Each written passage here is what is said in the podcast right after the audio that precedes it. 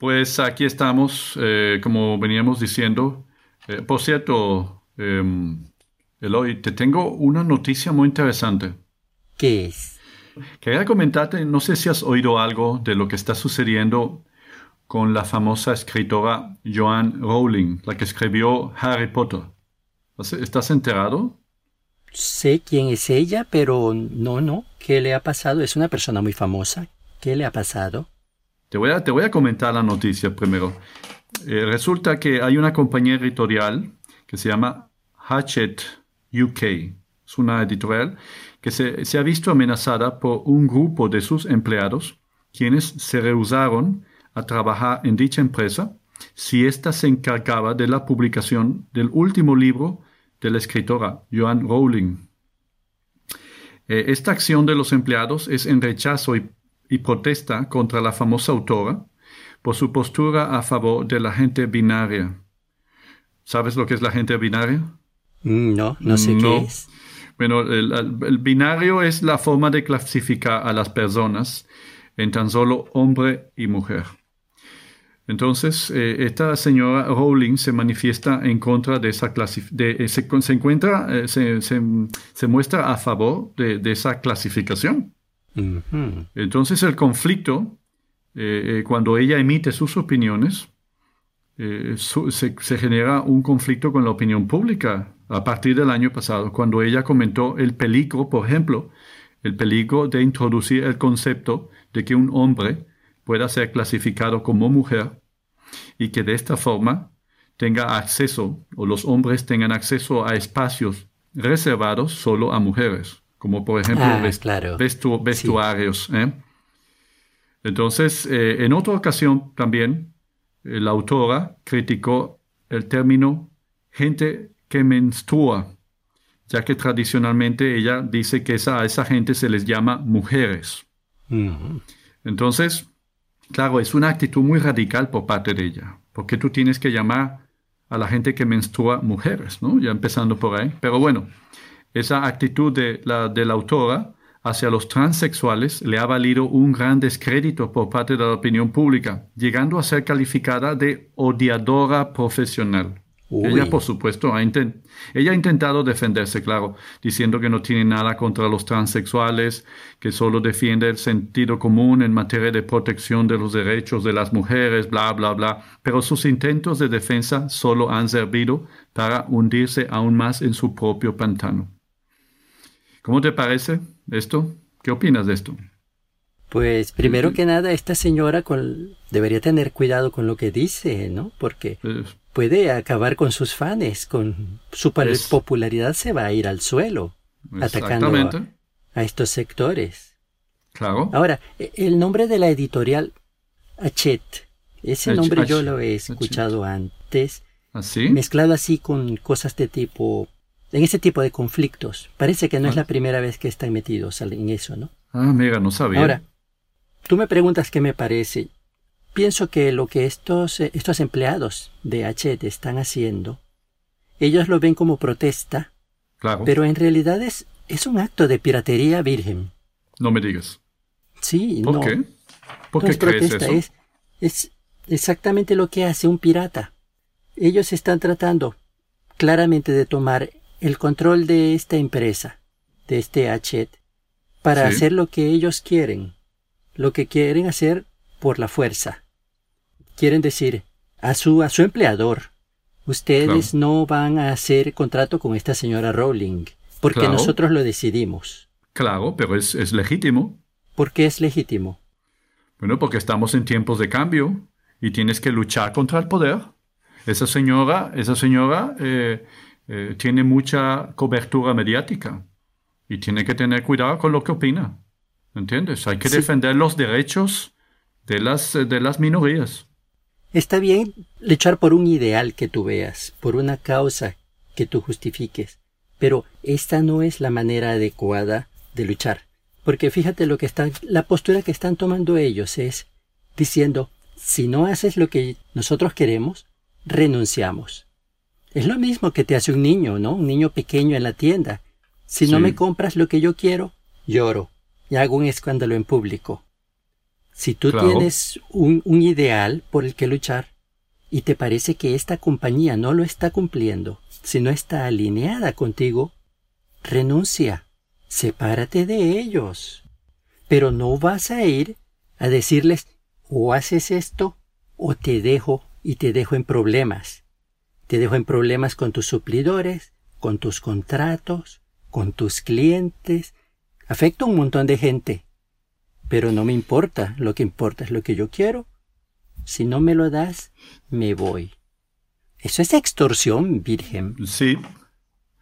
Bueno, tú lo ves desde ese punto de vista, pero yo lo llamo lucha social. Eso es una lucha social. ¿eh? Y no solamente lo creen los empleados. De hecho, esta, esta empresa, por encima de sus empleados, ha decidido publicar el libro, seguir adelante. Y no solamente, y, ante eso, hay tres autores que han decidido salirse, no, no contratar a la empresa para publicar sus libros. Concretamente los, los autores Drew Davis, Davis Fox Fisher y, otra aquí, una señora, bueno, yo no sé si es señora o señor porque no es bueno calificar, pero es Ugla Stefania Christ Jönudottir, Jones Dottir, bueno, también conocido o conocida como Owl, búho. Es decir, ahí se está dando una protesta cada vez más amplia y generalizada, no solamente a pues nivel de, la, de la editorial, sino también en las redes sociales. Pues protestar en las redes sociales está bien. Lo que están haciendo esos autores está bien. Decir, no queremos tener nada que ver con esta compañía, cancelamos nuestros contratos. Pero ellos no están yendo a extorsionarlos. O haces lo que yo digo, o tomo represalias.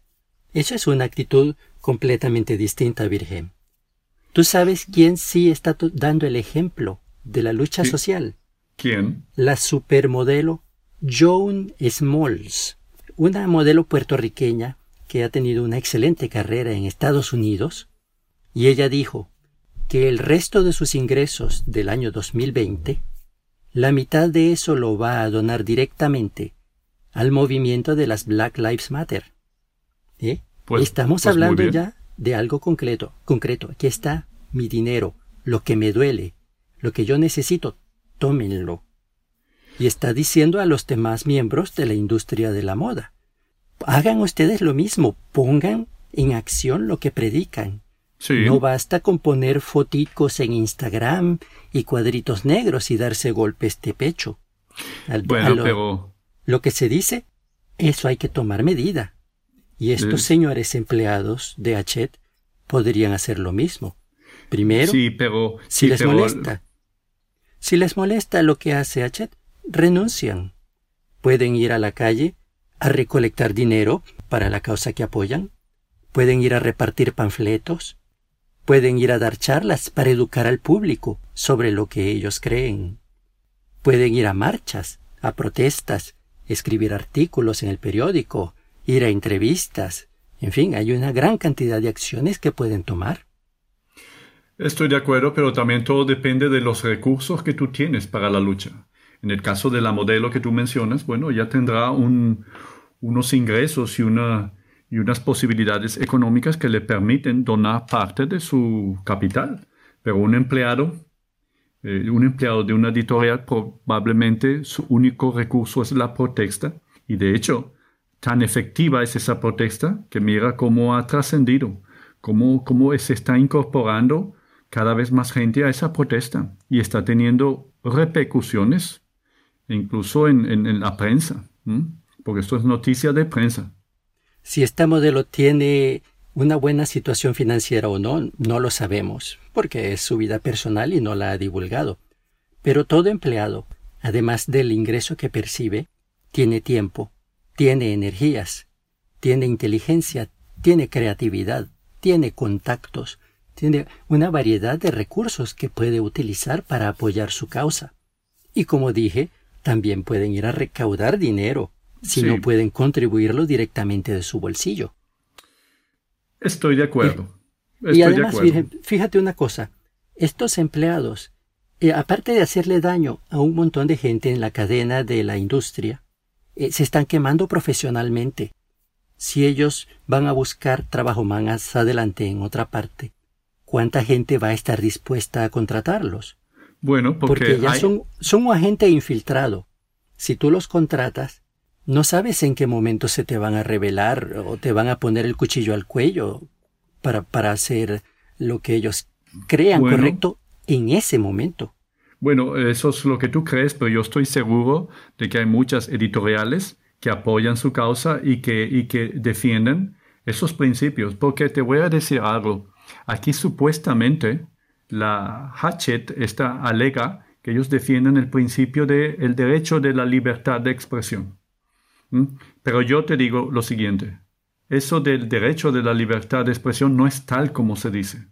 Te pongo un ejemplo. Si en este momento apareciera Adolf Hitler en persona, con su famoso libro Mein Kampf, se le daría libertad de expresión, se le permitiría cualquier editorial, eh, se prestaría, a pesar de lo famoso que es Adolf Hitler, para publicar su libro, te aseguro que no. Él tendría dificultades para conseguir una editorial. Tendría muchas dificultades a niveles de redes sociales.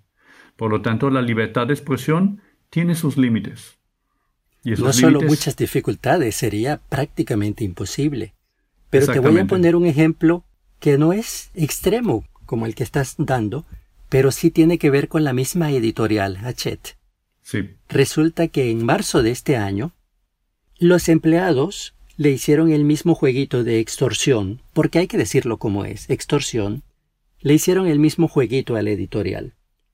En ese caso, se trataba de un libro de memorias del director de cine Woody Allen. Estoy seguro lo ah, conoces. sí, sí, sí.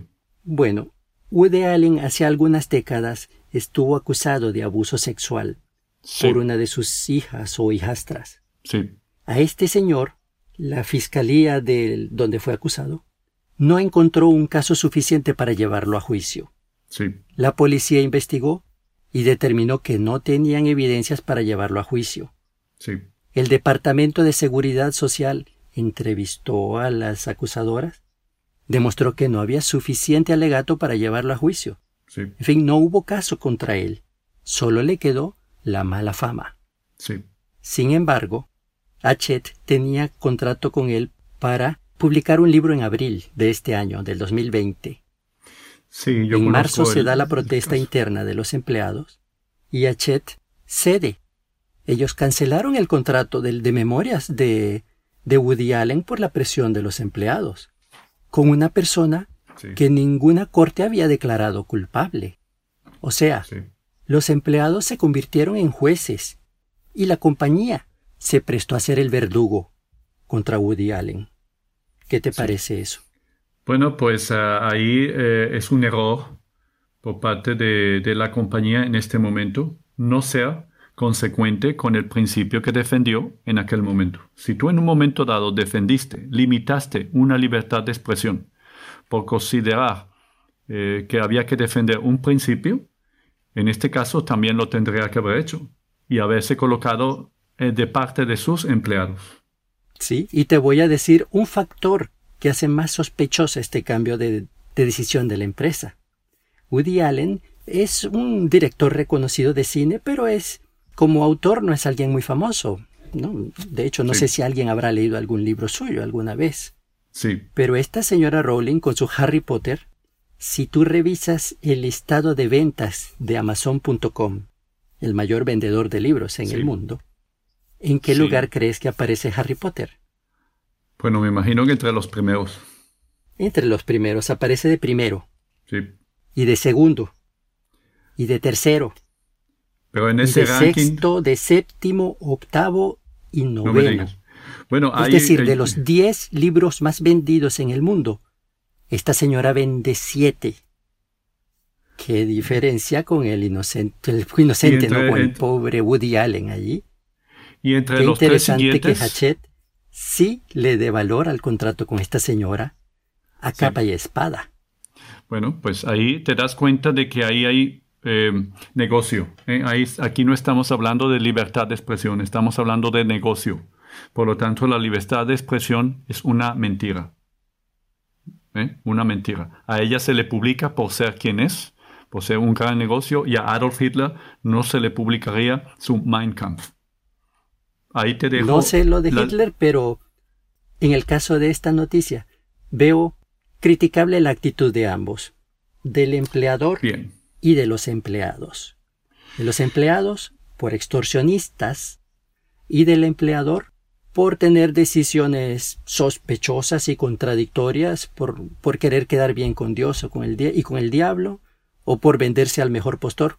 Sea como sea, no, no lo veo como una empresa con dirección confiable.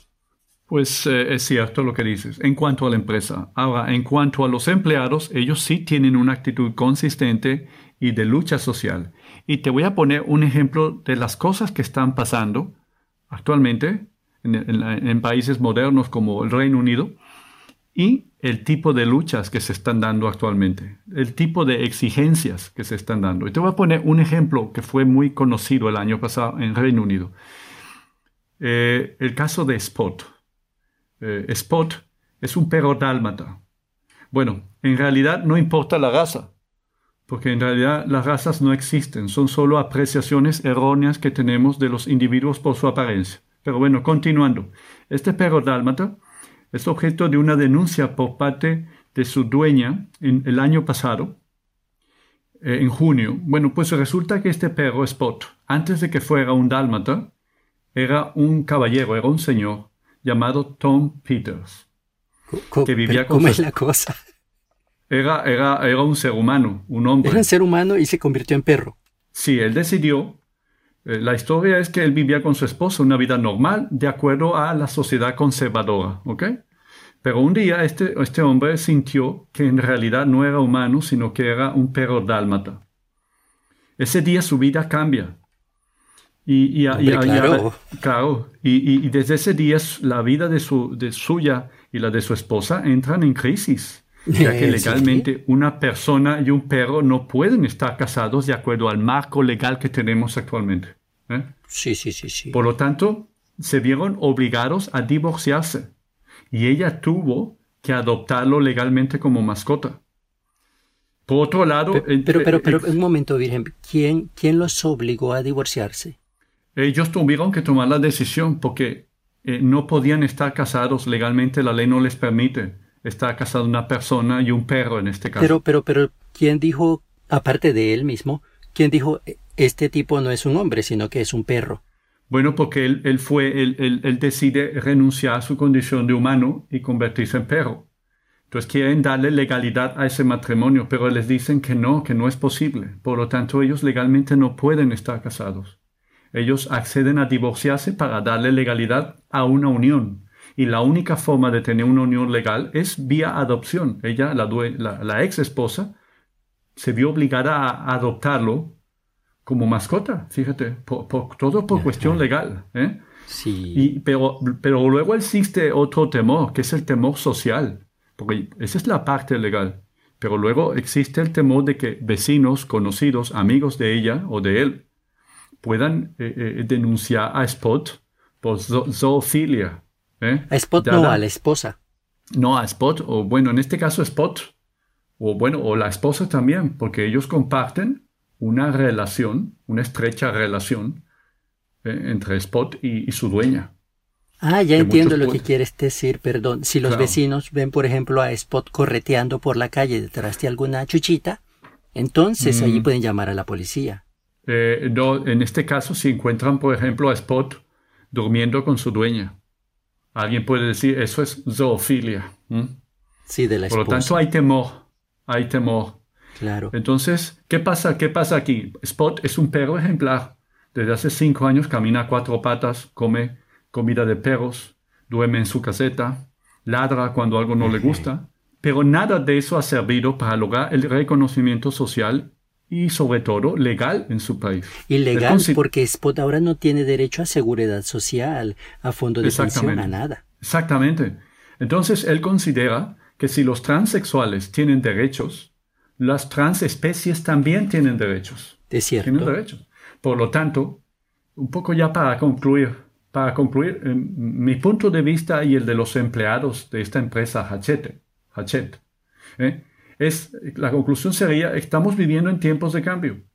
Y ya no es aceptable, por un lado, calificar razas, ni siquiera por colores o lunares, como en el caso de Spot.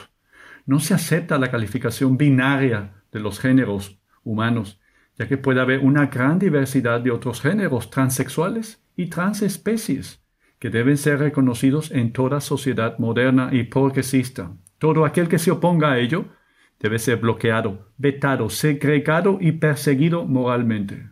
Eso es lo que yo opino. Bueno, Virgen, eh, estoy de acuerdo en algunas cosas de lo que dices, también ya para cerrar.